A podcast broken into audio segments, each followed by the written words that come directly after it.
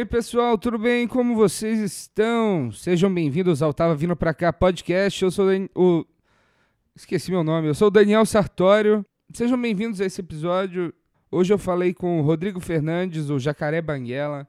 E a gente teve um papo muito legal sobre a carreira dele, sobre tudo que ele produz, as viagens que ele faz, o, os shows. E foi um papo bem maneiro, cara. A gente falou também sobre o Márcio Ribeiro, foi bem legal esse papo. Ouvi umas histórias dele que eu não conhecia ainda. E eu tô bem feliz com esse episódio, acho que vocês vão gostar também. E antes de começar, eu só queria dar um jabazinho, né? Um jabazinho do nosso programa de rádio Comedy Geek, que é na Rádio Geek. A gente vai estar tá na Campus Party agora sábado, dia dia 2 de fevereiro, estaremos lá e, o nosso, e a gente vai gravar o programa ao vivo de lá na estação da Comedy Geek, às 21 horas de sábado na Campus Party. Se estiverem por lá, vamos passar o dia inteiro lá, gravar umas coisas e só procurar a gente. Mas é isso, pessoal. Muito obrigado. É, se você gostou desse episódio, manda um e-mail para tava vindo pra cá, arroba gmail.com. Mas se você odiou, achou uma bosta, falou assim, ah, que merda, Daniel, cala sua boca, cara. você manda um e-mail pra maurifte.gmail.com ou hotmail.com. Ou cópia pros dois. Tá bom, pessoal? Muito obrigado. Foi, vai ser uma ótima semana. Vejo vocês semana que vem. Até mais!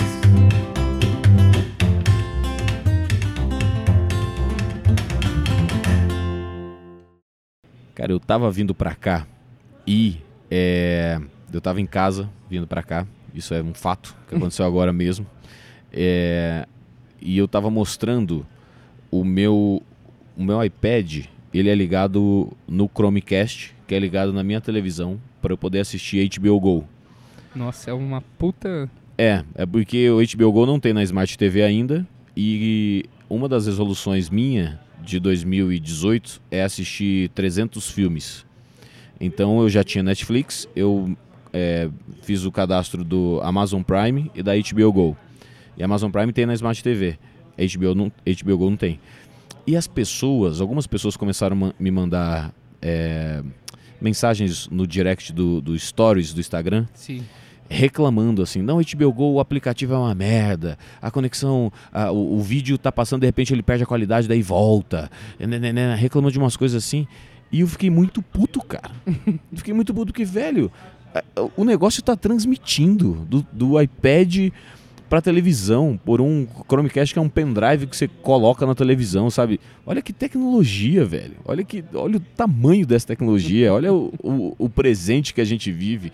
Eu falei assim, velho, você tá achando ruim, cara? Sai na selva aí pra ca caçar Caçar é. entretenimento. Não, não, para caçar uma gazela para você comer, velho. Olha qual que é o problema que você tem hoje na tua vida. Tipo, não, troca isso aí porque isso é uma merda, porque o aplicativo é ruim. Pode reclamar, bicho. A gente tá num, a gente tá num momento do, do, do mundo que é incrível, cara. Incrível. É, reclamação o tempo inteiro, né? É, a gente tá num momento incrível, cara. Porra, aí os caras reclamam. A gente nasceu, cara. Quando a gente nasceu já tinha micro-ondas. Olha que maluco você preparar comida em três minutos, cara. Então esse é o, esse é meu, meu questionamento do eu tava vindo pra cá. É um bom questionamento. Eu nunca tive micro-ondas, sabia? Olha, você ainda prepara tudo no fogo? Tudo no fogo. Bem-vindo à pré-história, cara. É. A minha mãe, ela é meio hippie, ela acha que tira energia da comida, então nunca acostumei a ter o micro-ondas em casa. Entendi. E não faz falta, teoricamente. Não, mas é um costume, é uma questão de costume. É uma questão de costume. Totalmente. Sim, como o HBO Go travando um pouco. É, exatamente. Não, e não trava não, cara. Ele abaixa a qualidade um pouquinho e volta, mas nada que comprometa o filme, não. É, eu tô com o HBO Go lá também pra... Eu comecei a pagar pra assistir aquela série do... Crashing? Crashing. É. Que eu acho que tá legal, mas... Eu não assisti ainda, não. Eu acho difícil durar mais essa temporada. Tá na segunda? Tá na segunda. É. Eu não, é só pra comediante. É, todo mundo fala muito disso, que é muito pra comediante, mas é. como eu tô no, nesse plano de fazer 300 filmes por ano, são 25 por mês, e eu descobri que é filme demais, cara. Filme demais. Eu já T tentei fazer isso. Tanto vez. que hoje, hoje eu assisti três filmes e eu achei que eu ia encerrar a lista de janeiro. E aí quando eu e eu vou botando os nomes dos filmes na lista num Google Docs para ficar no ar e se eu perder o celular eu não perco a lista. E quando eu terminei de assistir um filme, que eu não vou falar qual é, eu fui botar o nome dele na lista e falta mais um filme ainda. Eu achei que esse era o último e é hoje hoje é o último dia de janeiro. Então eu tenho que assistir hoje, quando Caraca. eu voltar para casa ainda. E você é organizado para fazer esse, esse tanto de coisa? Cara, sou. Sou. Eu não, não era, não. Você é um cara que produz muito, né? Sim. Você tem seu canal, você tem stand-up, você tem os programas, o, o jornal. Sim, Jornal filme. do Meme, filmes. Cara, eu, eu sempre fui muito ansioso. Sempre fui ansioso pra caramba. E isso me levou muito longe, né? que- Onde eu tô agora, na, na minha carreira profissional e tudo mais. E na, via, na vida pessoal também, realizações. E, mas é, a ansiedade me trouxe até aqui. A organização acho que vai me levar longe. É, eu já estou longe, mas foi só sentimento. Foi pouca razão e muito sentimento. É, E eu acho que a razão, se eu conseguir misturar bem as duas coisas, eu posso ir muito mais longe e mais importante, por muito mais tempo. Eu posso me estabelecer por mais tempo se eu me planejar. Claro. Então, eu as resoluções do ano é, é um pouco isso, de eu estabelecer coisas que eu tenho que fazer quando eu não souber o que eu tenho, quando eu não souber o que fazer. Para não passar momentos que eu já tive de puta, cara, eu tô perdido, eu quero fazer muita coisa, mas eu não sei qual. É, isso de resolução que você faz é legal, né? Eu vi o vídeo que você colocou. Eu vi o vídeo das novas re- resoluções e, da, e do cumprimento das resoluções do É, ano passado. Das 12 do ano passado, eu cumpri 9. É, uma dependia de mim e eu não consegui, que era me manter saudável. Essa eu não consegui. E outras duas não dependiam de mim. É, era, eu queria fazer mais filme, participar de mais longas metragens, porque em 2016 eu tinha feito três ou quatro. E em 2017 eu não fiz absolutamente nenhum. Mas não dependia de mim, dependia que Claro. alguém me chamasse. Então foi, foi, um, foi um erro na resolução. É, era mais um desejo do que algo que eu pudesse cumprir. E o outro também era, era participar da série dos melhores do mundo no Multishow. Que era um desejo, mas não dependia de mim. Então É. não aconteceu e eu não, nem me culpei por isso. Então, dos 12, só um que eu não cumpri, que foi me manter saudável. Nossa, eu não tenho nem coragem de fazer uma lista dessa. Aí desse ano eu fiz sete, porque dois vão me ocupar muito tempo. Um é o 365, que são 300 filmes, 60 shows e eventos e cinco países. E o, outros, é, o outro é gravar 12 curtas do meu livro. Do meu livro Tinha Tudo Pra Dar Certo Se Não Fosse Eu. Ah, do caralho. E voltando um pouco no início, é, você nasceu em Campo Grande, certo? Cuiabá. Cuiabá. meu Cuiabá. Deus, É- desculpa. é, cap- não, a capital do Mato Grosso e Campo Grande do Mato Grosso do Sul. As pessoas confundem mesmo. Confundem. Porque é o único, os, dois únicos estados que têm o mesmo nome, né? É. Não tem um estádio do Rio Grande. Tem só o, Rio- o o estado do Rio Grande do Sul. Então tá tudo bem, você não tem como confundir essas capitais. Mas e aí, você, você começou o blog, o Jacaré Banguela, com que idade? Cara, com que idade? 85, 95, 2005. Eu tinha 19 anos. Ah, 19 anos. Legal. 19 anos. Eu tava entrando, eu tinha acabado de entrar na faculdade. Eu entrei na faculdade em 2003 barra 2, Publicidade também, né? publicidade. E aí, em 2004, surgiu o Jacaré Banguela. E demorou quanto tempo pra engrenar o... Dois anos. Dois anos. Em 2006, a gente recebeu a primeira proposta de, de patrocínio no canal. Ah, que legal. E foi de um político. E a gente só. Foi a única vez que a gente fez alguma coisa para um político no canal. No blog na época. E a gente só aceitou porque. a- e eu digo a gente porque eu tinha mais um sócio na época, o Fred Fagundes.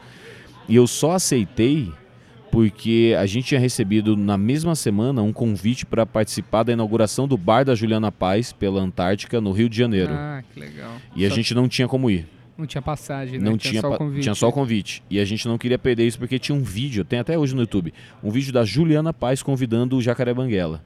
E a gente falou, cara, é uma baita oportunidade maluca, assim, tipo, caramba, Juliana, imagina, dois caras de Cuiabá. Assim, a Juliana Paz está convidando a gente para ir para a inauguração do bar da Antártica, cara. Aí a gente aceitou o convite da cerveja, do, do político, aceitou a campanha do político, e a campanha era muito simples. A gente tinha que publicar no blog os, vi- os vídeos da entrevista dele no Jô. Hum, Só. caramba. Não tinha que puxar saco, não tinha que falar que ele era uma boa promessa, não tinha nada. Só tinha Ah, que então publicar e ótimo, falar: olha né? que engraçado esse cara. A gente publicou e tá tudo certo. Ele não ganhou a eleição, então ficou melhor ainda. E tem uma. Eu ouvi falar disso em algum lugar, do tanto que o blog foi uma influência para a viralização do stand-up. Sim. No. Tipo, você começou a lançar no, no Jacaré e, e foi onde começou a bombar. É, no documentário do, do- dos extras do DVD do Danilo, do Danilo, que é o Danilo Gentili Volume 1, acho que é esse o primeiro solo de stand-up dele, tem um documentário sobre stand-up. Não, não, não sabia. É, e ali o Diogo Portugal fala isso. Foi quando o Jacaré Banguela colocou, começou a colocar vídeo do stand-up brasileiro no, no blog. É, as pessoas começaram a ir assisti-los no Mr. Blues, eu acho que era, que era o lugar que eles se apresentavam. E começou a lotar. De uma semana para outra começou a lotar muito. E começaram a ter convite de eventos. Pô, vem fazer o evento aqui da minha empresa e tal e tal. E eles começaram a fazer. Pô, foi foi legal. assim que, que começou a crescer aí, solo e tal. E os melhores do mundo também. A companhia de comédia Os Melhores do Mundo. Tem um livro que é meio que uma biografia do grupo. O primeiro capítulo do livro é sobre o Jacaré Banguela. Que legal, cara. É, então Que o- foi na época do Joseph Klimber. foi Joseph Klember no jogo que foi pro Jacaré Banguela e as coisas aconteceram. Então o stand-up e os melhores do mundo têm relatos sobre o Jacaré Banguela ter tornado isso uma realidade maior. Mas eu não, eu não tenho eu não tenho a vaidade de dizer que foi o Jacaré Banguela. Eu Acho que o Jacaré Banguela foi um dos itens dessa equação. Sim, foi um catalisador, né? É, porque eu- o Jacaré Banguela tinha um público muito fiel na época e eu sempre fui um cara de compartilhar coisas e trazer novidades para as pessoas e tal, pessoas que eu acho incríveis e tal. E eles são incríveis. Diogo, Rafinha, Danilo, Oscar, Marcela, Menso de Márcio Ribeiro. Eram os caras que tinham vídeos de stand-up na época. Terça Insana, uma coisa ou outra da Terça Insana. É, e os melhores do mundo. E nesse, nessa época começou a rolar o. Como que foi você começar a fazer stand-up? Você começou a rolar convite? Você já era amigo dessas pessoas depois de sim, um tempo? Sim, eu fiquei amigo do Danilo e do Rafinha. é, e depois o Diogo me pediu uma ajuda para a divulgação de uma temporada dele no Rio de Janeiro. E eu fui fazer stand-up em 2011, mas eu comecei em 2010. Em 2010 foi a primeira vez que eu subi no palco para fazer alguma coisa muito parecida com o stand-up, foi a fritada do PC Siqueira. Ah, eu já vi esse vídeo. É, o Diogo Portugal me chamou pra fazer, eu escrevi as piadas, o Kibi Louco me ajudou com algumas também. E aí eu fui, fiz a fritada do PC e gostei muito daquela sensação. Gostei muito daquela sensação de eu falar uma piada, por mais ofensiva que ela fosse, mas foi uma piada. É, e a plateia explodir de rir logo quando eu parar, quando eu paro de falar. Falei alguma coisa, parei, as pessoas explodiram de rir. E aí eu falei, nossa, cara, que sensação incrível. E o Cid estava nesse dia também. Eu e o Cid fritamos o PC. E isso no finalzinho de 2010. Em 2011 eu morava no Rio de Janeiro ainda. O Murilo Couto também morava lá, ele estava fazendo malhação ainda nessa época. Ele me chamou para fazer cinco minutos no grupo dele, que era o Estação Stand Up, no Teatro Glaucio Gil, perto da Estação Copacabana, no Rio de Janeiro. Era um teatrinho de 20 lugares, cara. Caralho. É uma salinha de 20 lugares no Glaucio Gil. E aí eu fiz, fui fazer 5 minutos e fui muito mal. fui muito mal, cara. E pra mim era muito maluco e mal, porque eu já tinha feito muita palestra pelo Jacaré Banguela sobre como ganhar dinheiro no blog e tal. Eu tinha viajado muito pra fazer palestra. No stand-up eu fiquei muito inseguro, em 5 minutos eu fui bem mal. E depois desses cinco minutos você sentiu vontade de fazer de novo? Cara, Que eu, é terrível quando você eu- vai mal assim, ainda mais no início, né? eu senti uma coisa que eu não sei se outros comediantes sentem, mas eu senti um eu senti um desafio de eu fui mal, mas como eu já tinha ido bem, eu fiquei assim, tá, eu- uma coisa era eu ter um um foco só, que era o PC Siqueira. A outra, o outro show era eu ter um foco muito aberto para falar de coisas. Por cinco minutos eu não fui bem, mas eu tive a sensação de que se eu fizesse mais, eu podia melhorar. Ah, sim. claro. Então eu não, eu não, eu ir mal foi quase assim, ok, tô entendendo. Não, não foi algo, puta, eu não sou bom nisso. Não, foi assim, ah, então peraí, então eu vou mal também. Eu fui bem, mas eu também vou mal. Mas acho que se eu fizer mais, eu vou melhorar. E aí eu comecei a fazer mais. É, que é o essencial, né? Que a, a curva de aprendizado, especialmente no início, é muito grande. Sim, total, total. E aí eu comecei a fazer. Eu fiquei dois anos fazendo show ruim, cara. dois anos. E era uma merda pra mim, porque é, como o Jacaré Banguela já tinha isso de. Ah, é o cara que lançou o stand-up, os caras estão bombando por causa do Jacaré Banguela, pô, os melhores do mundo, né? né? Então existia muito mais por, por, por meio dos comediantes do que, do que do público, que era. Porra, o cara do Jacaré Banguela é muito foda. Então era uma expectativa que eu nunca correspondia. Eu nunca correspondia, cara. Os caras falavam assim, não, vamos fazer o Jacaré Manguela, botava no panfleto e tal. Eu ia fazer o show e era uma merda. E era ruimzão. Dois anos. Dois anos. Tem, tem um vídeo no YouTube eu fazendo stand-up pra Caipirinha é, 51. Caninha 51. Foi no Comedians? Foi no Comedians. Foi? E é horrível, cara. É horrível, o show é horrível, ninguém ri de absolutamente nada. Eu, eu vejo as piadas hoje, elas são ruins mesmo, cara. As piadas são muito ruins. E tem uma história boa desse dia que eu tava voltando de viagem né, naquela semana. Tava voltando de viagem naquela semana e uma comissária de bordo linda, linda, absolutamente linda, da TAM. Claro que era da TAM para ser linda, não era da Passareda. Me desculpe, comissários da Passareda. Mas era uma comissária da TAM linda, absurdamente linda. Me reconheceu, eu chamei ela para ver, era um evento fechado, eu botei o nome dela, da amiga dela, para ir me assistir fazer stand-up. Eu no palco fazendo, eu percebi que eu fui muito ruim. E eu percebi, eu tive a certeza que eu fui muito ruim quando no final eu, eu mandei uma mensagem para ela no Facebook, que a gente só se falava Facebook, não tinha WhatsApp nessa época. É, tipo, ah, pô, que, que, queria te ver e tal, não, não te encontrei no final. Ela falou, ah, não, é, eu tenho que acordar cedo da manhã, eu fui embora já e tal. E aí ela me bloqueou no. Caralho. Ela me bloqueou no Facebook, cara. Mas o que, foi? Foi um, foi um texto novo que você foi fazer? Era, era. Não, eu tava começando, cara. Eu tava começando. O Rafinha me chamou para fazer o Rafinha Bastos e Amigos pro Netflix. Sim. Que é uma galera. E eu tô lá fazendo ruim também. Mas, velho, eu, eu, nunca disse não. Pra, pra um milhão de coisas nessa vida, assim, principalmente para trabalho eu primeiro falo que sou capacitado, vou lá e aprendo enquanto eu estou fazendo. eu acho muito mais divertido viver assim do que ter, esperar ter segurança para fazer as coisas, sabe? É, esperar ter segurança para fazer, você, acaba se atrapalhando também em muitos casos. Não, cara, só se vive uma vez, cara. A gente só tem essa vida aqui. Até para quem é espírita. Pra quem é espírita fala assim: não, a gente reencarna. Então me conta da sua vida passada. Ah, você não lembra, né? Você não pode lembrar. Segundo eles, o, o kardecismo acho que fala que a gente, não, a gente não aguentaria. Realmente, a gente não aguentaria. Imagina você saber como foi a tua vida passada. Não, terrível. Você não aguentaria. Você ia ficar no compromisso de talvez cumprir alguma coisa que a Pedir vida passada. desculpas para todo é, mundo. Então, você realmente só tem essa vida aqui. Então, cara, vai ficar com. perder esse tempo com o cagaço? Não faz sentido. E em que momento você mudou para São Paulo? Eu é, saí de Cuiabá e fui para o Rio de Janeiro eu fui estagiar com edição na Globo. Hum. E fiquei três meses lá, tranquei a faculdade, fiquei três meses lá. Aí eu voltei para Cuiabá para terminar a faculdade por pressão da família, mas eu acho que eles estavam certos, porque eu tinha trancado o sétimo semestre, são oito. Então volta, faz mais um semestre e é isso aí. É, aí voltei, terminei a faculdade e quando eu terminei a faculdade, eu voltei para o Rio de Janeiro de novo.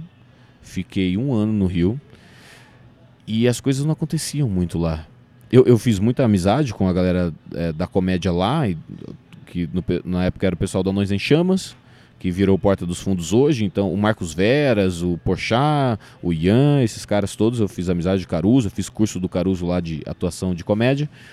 Então, eu fiquei muito amigo desses caras, que foi ótimo morar esse tempo no Rio. Só que o Rafinha Bastos sempre falava assim: Jacaré, vem para São Paulo, aqui é onde tudo acontece. Eu saí, eu saí de saí de Porto Alegre, saí de Porto Alegre, vim para São Paulo e tudo aconteceu. É aqui que tá. No, no, Rio de Janeiro só tem a Globo. Em São Paulo tem todas as outras emissoras. É. E aí eu percebi que o Rio não estava dando certo, eu vim para São Paulo ver qual era e tô aqui desde 2011. É, eu mudei para cá em 2012. É, as coisas estão acontecendo ainda aqui. É, São Paulo é uma cidade as, uma, coisa, as coisas acontecem aqui acontece. mesmo. Tem uma coisa que eu achei incrível, que eu não, não eu não sabia disso.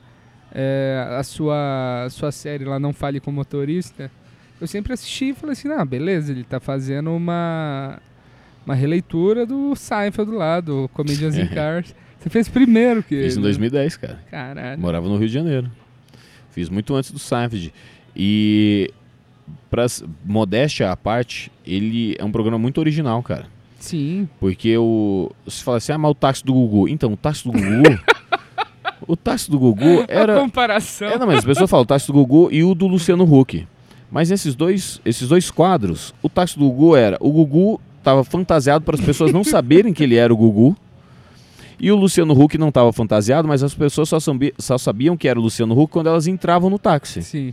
No meu, eu, desde o começo, chamava pessoas para entrevistar elas no carro. Então, em nenhum momento. E, e não eram pessoas exatamente desconhecidas. No começo eram meus amigos, mas eram, eram papos sobre as coisas. E depois foi virando um programa de entrevista. Então, eles, desde o primeiro programa. Não, vou, minto. Desde o terceiro programa, os dois primeiros foram. Eu comprei o, o meu primeiro carro em Cuiabá e vim de Cuiabá, fui de Cuiabá ao Rio de Janeiro dirigindo junto com meu irmão. Então, os dois primeiros Não Fale com o Motorista são é, eu e meu irmão na estrada falando bobagem. Ah, legal. Aí, quando eu cheguei no Rio, eu comecei a fazer com os meus amigos de lá. Então, a partir do terceiro, ou eu posso contar esses dois também, porque a gente ficava pensando em conteúdo para falar, não, era, não eram coisas aleatórias ou pessoas aleatórias. Desde sempre Não Fale com Motorista é um programa de entrevista no carro. Sim. E nenhum dos outros era.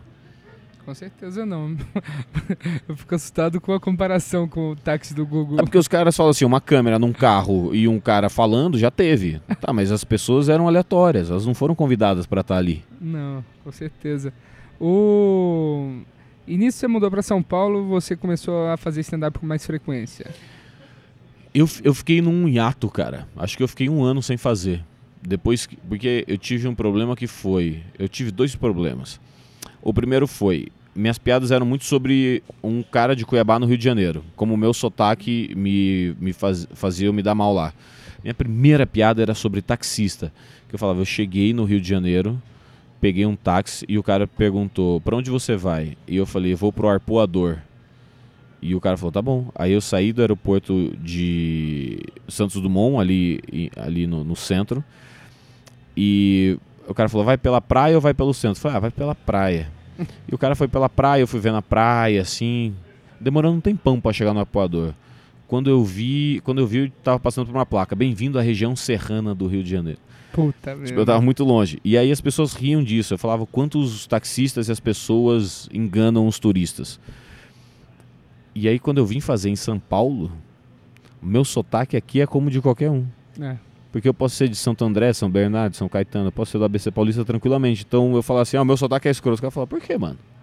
Por que, mano? Teu sotaque é escroto? É escroto não, mano. É assim que a gente fala aqui.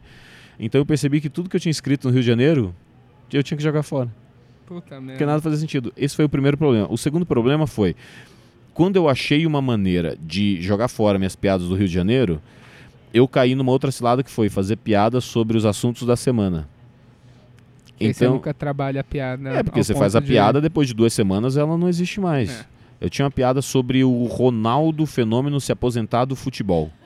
E a piada era: o Ronaldo anunciou essa semana que ele vai parar de jogar bola. É, não, ele anunciou que vai se aposentar, ele vai parar de jogar bola. Mas tem uma diferença muito grande entre se aposentar e parar de jogar bola. Porque ele vai se aposentar agora, mas parou de jogar bola um ano atrás já. e a gente sabe o motivo, é porque ele está com problema no joelho. No joelho de porco que ele come todo dia. O Ronaldo não consegue se segurar. Ele tem um problema que faz ele engordar muito. Sim, chama pizza. É, e era uma piada atrás da outra sobre o Ronaldo se aposentar, o Ronaldo ser gordo. Nanana. E depois de três semanas, essa piada sobre o Ronaldo falou que vai se aposentar. As pessoas assim, é, não, ele já falou, então, foi um mês atrás. Eu falei, eita, cara, que louco. Eu não posso fazer piada sobre a cidade que eu tô, não posso ser tão local, e eu não posso também ser tão é, genérico com as, as, notícias da semana, porque essa notícia dura, ela é quente essa semana. Aí sim eu comecei a fazer stand-up, que é, ok, vamos observar o mundo. Os meus hábitos e o que acontece no mundo, ah, e a sim. partir daí fazer as piadas. Achar verdades do mundo, né? As verdades do mundo.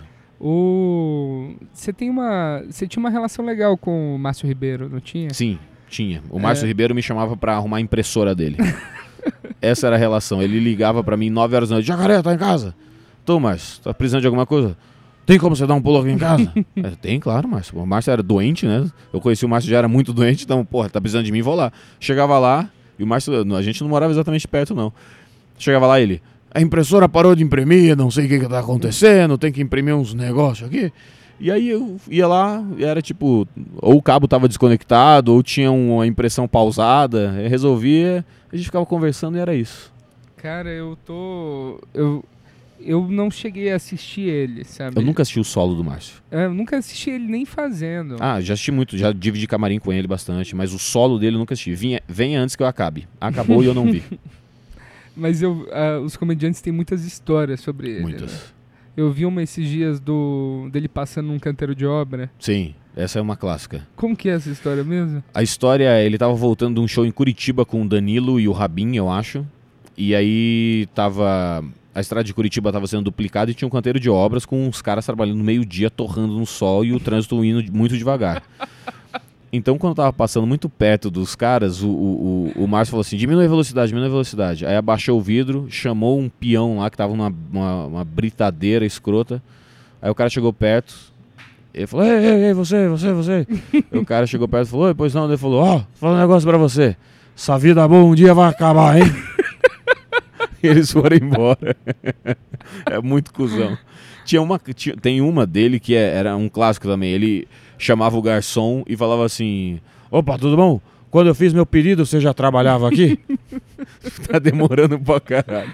Tem uma história, mas eu acho que isso é piada e adaptaram pro Márcio. Porque eu nunca. Eu não tava com ele quando isso aconteceu. Que ele ligou no restaurante e falou assim: Oi, tudo bom? Vocês fazem a entrega? Aí o cara falou assim: a gente faz, então entrega aqui na mesa 15 que eu pedi faz meia hora.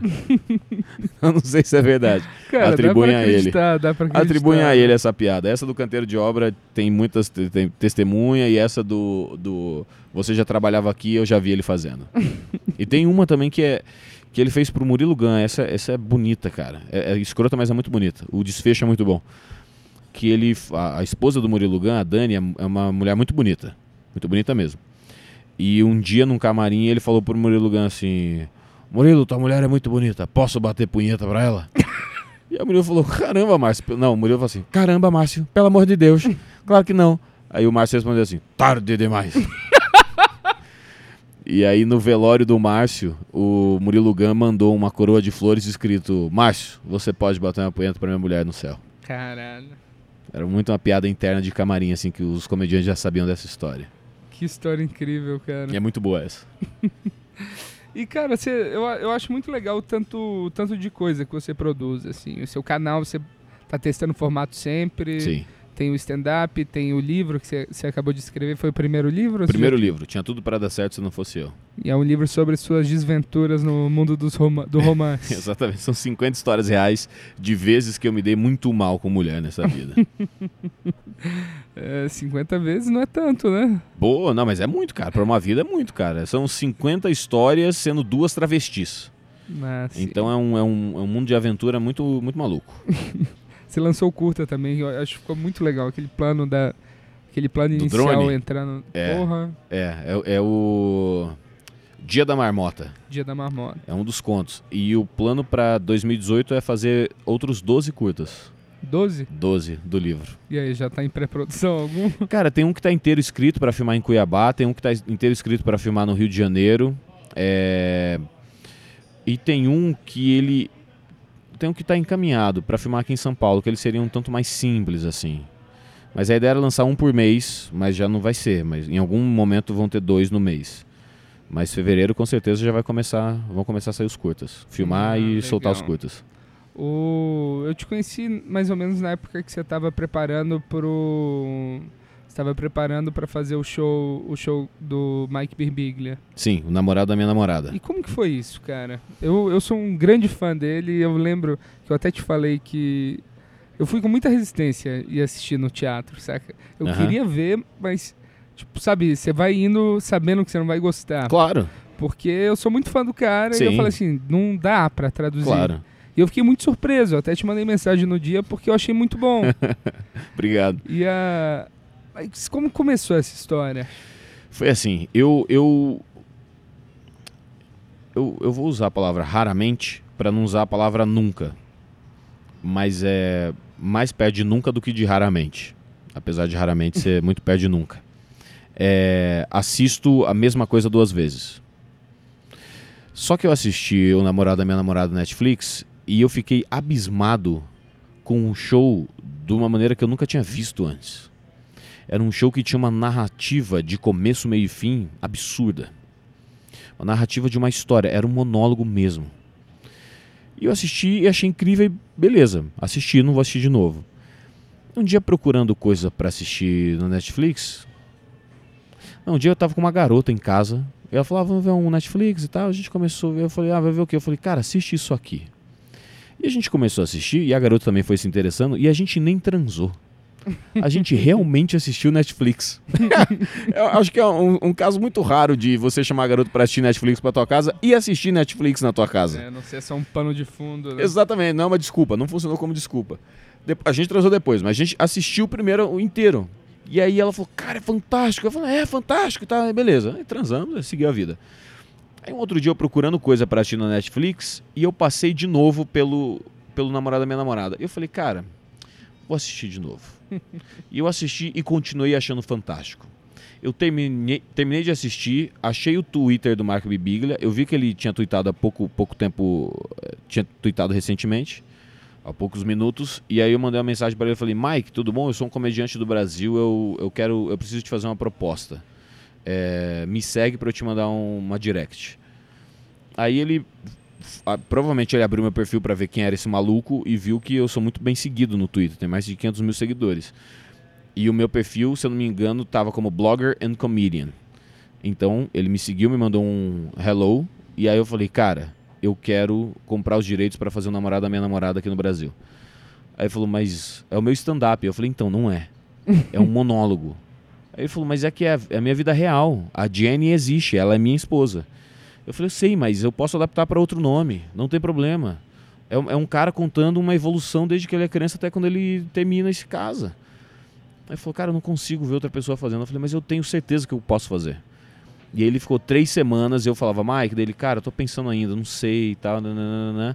Aí até que a gente, ele falou, quanto você pagaria? Aí eu fiz uma pesquisa para saber quanto se paga por isso e joguei o valor e ele falou, tá, tudo bem. Esse, esse é o que eu tinha pensado mais ou menos por aí. E a gente Caramba. fechou e aí ele me mandou um... E ele demorou mais um tempo para escrever a história.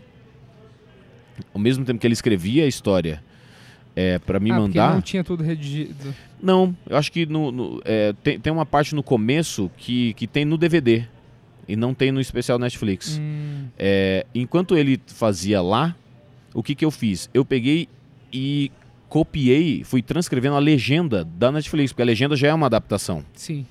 Então eu tinha o original e tinha adaptação.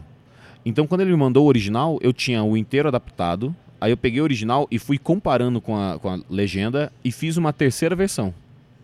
Que era uma mistura entre a legenda da Netflix e o que tinha. e o que ele me mandou bruto. A partir dessa minha terceira versão, eu comecei a fazer a versão nacional. Ah, legal. Porque na minha versão, os nomes. A, a, a, a, namorada dele é a Jenny, e aí eu fui trocar pra Juliana. O único nome. ele- eu falei pra ele, os únicos nomes que eu deixei foi Amanda. E tem mais um nome que eu deixei. Porque é nome brasileiro também. É, e aí eu fui adaptando lugares. É, qual- quais cidades lá? Lá é Nova York e, Lo- e Los Angeles. Eu adaptei pra São Paulo e Rio de Janeiro. O, o, ba- o carro bate em Los Angeles. Eu Sim. adaptei pro carro bate no Rio de Janeiro. É, por causa do, do- da polícia no Rio de Janeiro, carioca, aí eu faço piada sobre eu sou o novo Capitão Nascimento, enfim. E aí eu fiz uma versão brasileira. Quando eu fiz a versão brasileira, tava conversando com o Oscar Filho na padaria, falei, cara, fiz uma versão, o Oscar falou, velho, se quiser ajuda pra direção, eu, eu gosto muito de dirigir. Eu falei, quero. E aí o Oscar Filho entrou pra me dirigir.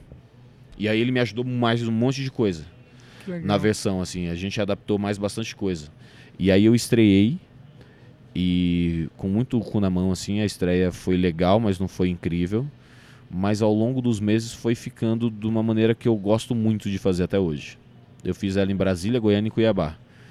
E quando fui fazer em Brasília, era a primeira vez que eu não fazia em São Paulo, então eu estava muito preocupado sobre será que pelas cidades serem São Paulo e Rio de Janeiro, ela vai funcionar bem em Brasília também? E, e eu passei ela uma vez inteira no palco. Eu cheguei três horas antes no teatro, pedi para ligar o microfone no som, o cara ligou. Eu falei, enquanto você vai afinando a luz, eu vou passar o texto aqui, beleza? Aí eu fiz a peça inteirinha Caralho.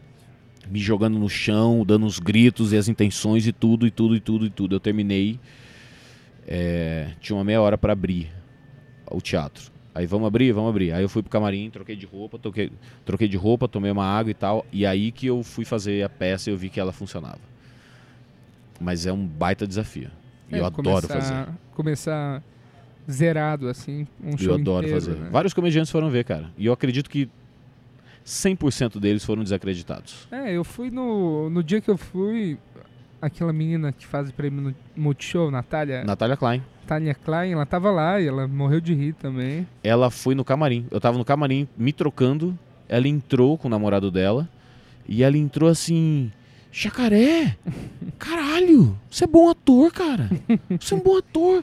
Ela, ela falou, ela falou que ela tava em São Paulo, não, não tinha avisado ninguém, e ela viu o que eu ia fazer, e ela falou, puta, eu vou sem avisar, porque se for uma merda eu só vou embora, eu nem falo que fui. Ela falou, eu ri, eu gostei, tua interpretação é boa, você dá umas pausas. Ela falou, você é bom ator, cara. E, e eu vi isso da Natália incrível, porque você vai no prêmio Multishow, ela odeia absolutamente Odeia todo, todo mundo. mundo, né? E eu já tinha feito Adorável Psicose com ela, mas quando eu fiz eu era o cara do blog que tava fazendo uma participação numa série de TV. Então ela foi me ver no monólogo e falou: Cara, você é bom ator. E eu fiquei muito surpreso de ouvir isso da Natália. Primeiro, que eu não sabia que ela tava na plateia. Então eu fui surpreendido pela, por ela entrando no camarim, com o olho arregalado e falando: Cara, você é bom ator, bicho. E eu falei: Cara, que foda. Que foda, incrível. E os melhores do mundo também. Quando eu fiz em Brasília, eh, alguns dos atores foram assistir e no final eles falaram assim: Banguela, você é bom ator, cara. Alguns deles falaram assim: a gente. Quer Te dizer, incomoda essa surpresa? Não, cara, eu, eu, eu fico surpreso pela surpresa deles, assim, porque eu nem acho que eu sou bom ator. Eu acho que eu faço direito. Eu acho que eu não, não, não, não sou charlatão na maioria das vezes. É, mas quando bons atores vêm falar pra mim que eu sou um bom ator, e isso me eleva muito a autoestima profissional. Do tipo, Ah, então sim. eu posso me jogar longe. Porque eu sou um bom ator, segundo eles. E você acha que isso melhorou em alguma coisa o seu stand-up depois? Não tenho a menor dúvida. Tipo, meu Ah. stand-up ironia é melhor do que o totalmente desnecessário. Sem dúvida. bom. É uma evolução de texto, é, de, de narrativa de show, assim. O roteiro desse solo é diferenciado do primeiro. E a minha, e a minha interpretação é outra mesmo. No primeiro eu fico paradinho, quase que imóvel, falando as piadas, o que eu gosto muito. Mas o ironia tem, o, tem acting.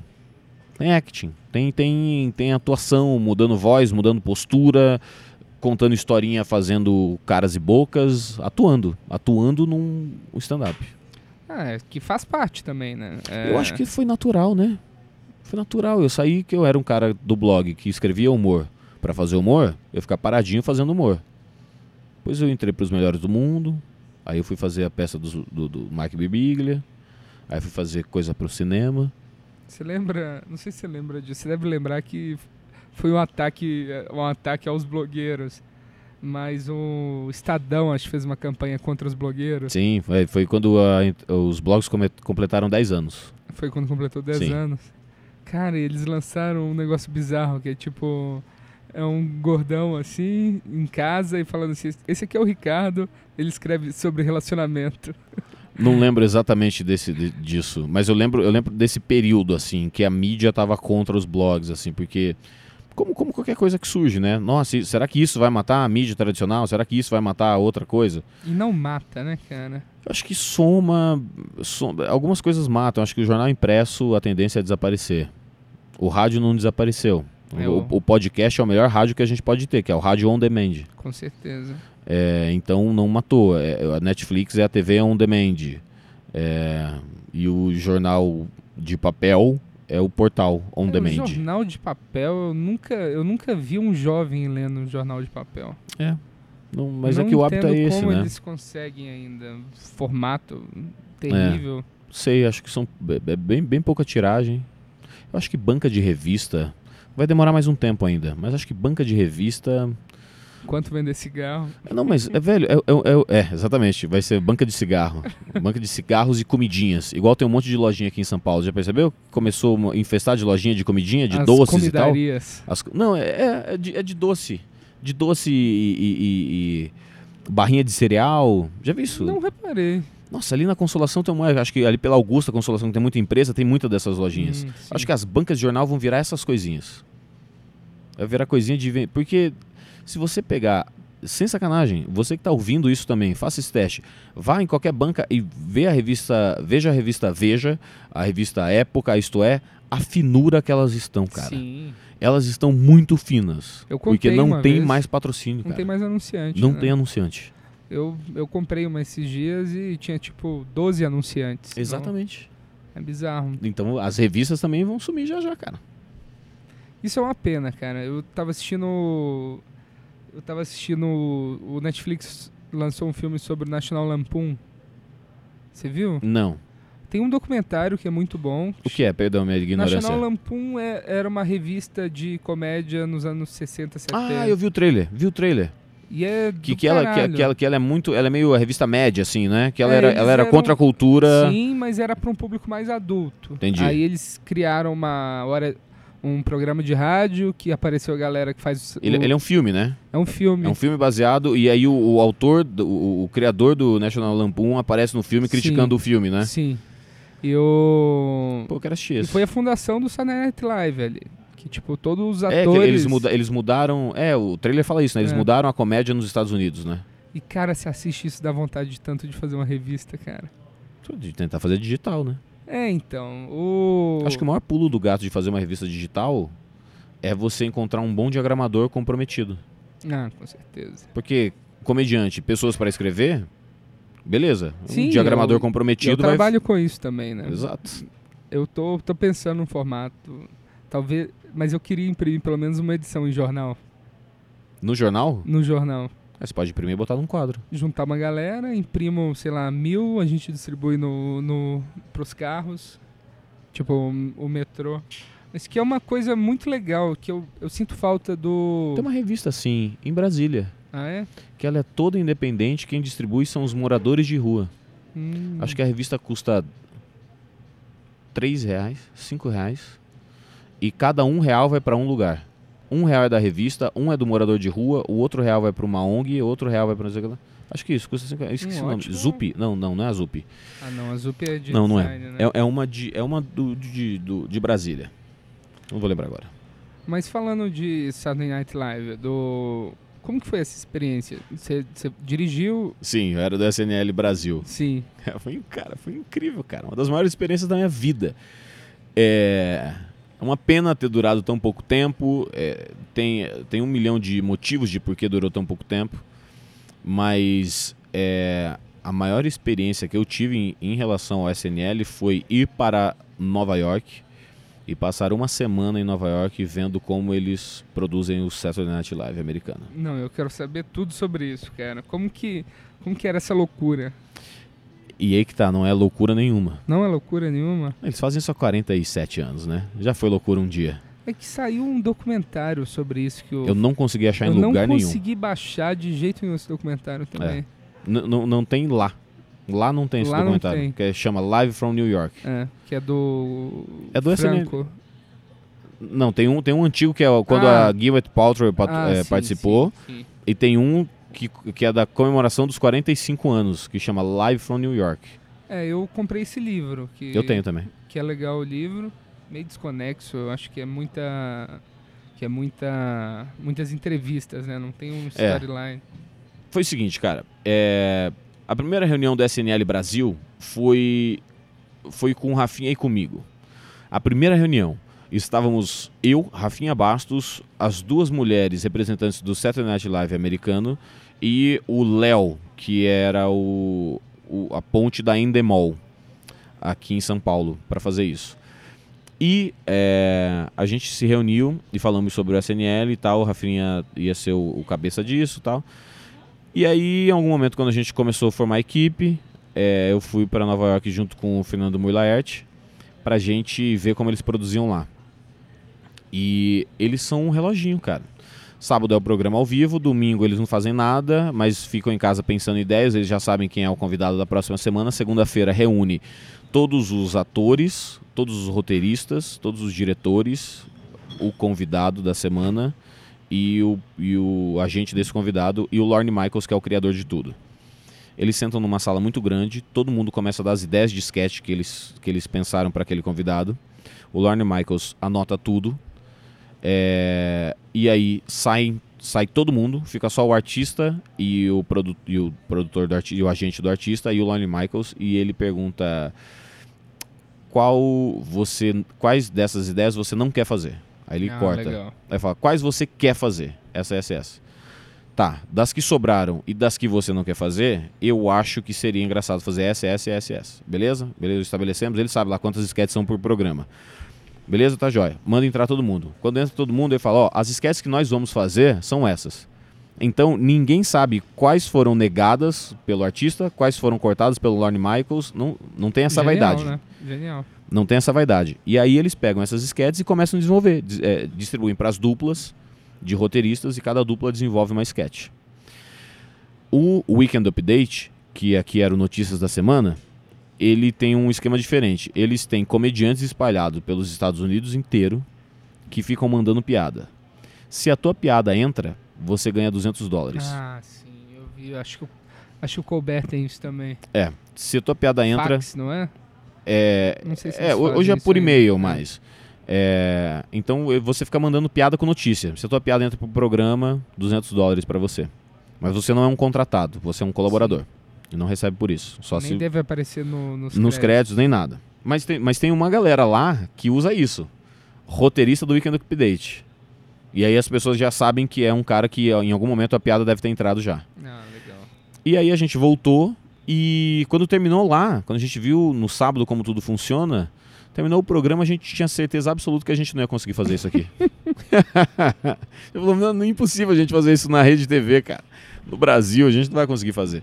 E a gente veio e tentou fazer. Eu fui o primeiro a sair disso. Eu não aguentei a pressão. Não, é que foi a pressão da audiência baixa ou da direção, não. Eu acordava todo dia às 6 horas da manhã e gravava até 10 e meia da noite.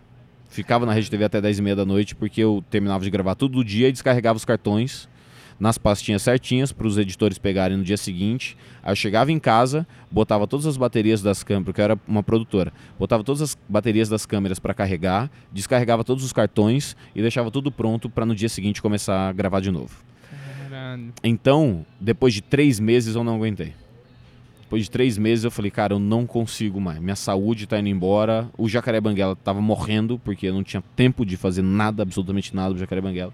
E eu percebi que não- isso não ia me levar para um, um sucesso. Até porque eu não estava aparecendo. Mas, ah, ok, eu fui contratado para não aparecer. Fui contratado para dirigir. Tava tudo certo em relação a isso. Mas eu só percebi que não, não era um futuro. E aí eu saí. Saí com três meses de programa.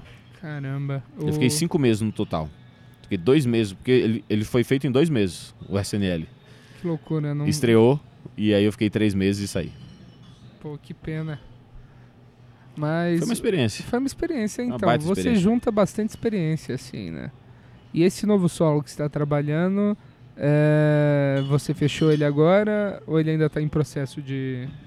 Cara, ele, ele, ele tem um roteiro já, mas ele sempre tá aberto, né? Até o gravar ele tá aberto. Então ele já tem uma hora de show, uma hora e pouquinho de show, mas todas as vezes que eu fiz, alguma coisa nova apareceu. É isso, isso que é legal do stand-up, né? De você Mas eu, eu- poder... e, e é louco que eu já quero gravar ele. Eu já quero gravar, como eu faço muita coisa, eu já quero assim. Já tem uma hora engraçada, as pessoas estão rindo. É claro que se eu continuar fazendo, isso vai ficar melhor. Mas eu acho que já tá bom. Acho que já é um conteúdo de uma hora que eu posso soltar e começar a trabalhar em outra coisa. Ah, do caralho. É, você tem um compromisso agora aqui, né? Você vai gravar Tenho. um Eu vou gravar um teste de vídeo, cara. teste de vídeo. É, quando você vai fazer um filme pro cinema e o diretor não te conhece muito, ele pede pra você gravar um teste de vídeo com, com um personagem que ele acha que você vai se encaixar, pra você para você para ver se encaixa, para ver se encaixa no que ele quer, se você Sim. atua bem e tal. Isso é extremamente comum. Grandes atores fazem teste, fazem audition que eles chamam. É, é muito natural. E, tem- e, é- é- essa história de puta, tal ator tava fez teste, mas outro ator que entrou. Acontece muito. Acontece os muito. estúdios fazem mesmo. Às vezes o, o estúdio fala, puta, esse ator a gente acha, ou essa atriz a gente acha muito que encaixa com o papel. A atriz vai pro teste e não. Ele fala, ah, não, não é esse sotaque, não é esse jeito de falar. Testa, testa, testa, não, não é. E procura outro. É, nat- E- é natural E fazer. tem caso até que é pesquisa, né? É? De pesquisa de público e Exatamente. não gostam da sua cara e... É, e não vai. Ah, mas é isso. Muito obrigado aqui. Se quer divulgar alguma coisa, vai Cara- sair essa semana. Se quiser divulgar o seu show, o seu É, show não, essa o, semana. o, o, o. Ironia eu acho que quem tá ouvindo vai acabar assistindo quando ele sair no YouTube, espero que logo. Esse ano ele vai sair pro YouTube em algum momento. É, eu quero divulgar meu livro. Se você tiver afim de uh, ler as histórias do livro, tinha tudo para dar certo se não fosse eu. São 50 histórias reais de vezes que eu me dei muito mal com garotas. É, você compra pelo jacarebanguela.com.br barra livro. Ah, do caralho. Beleza. É, muito obrigado. Eu que agradeço o convite. E até semana que vem, pessoal. Então, tava vindo pra cá. Eu tava vindo pra cá Eu tava vindo pra cá e Eu não tava vindo pra cá.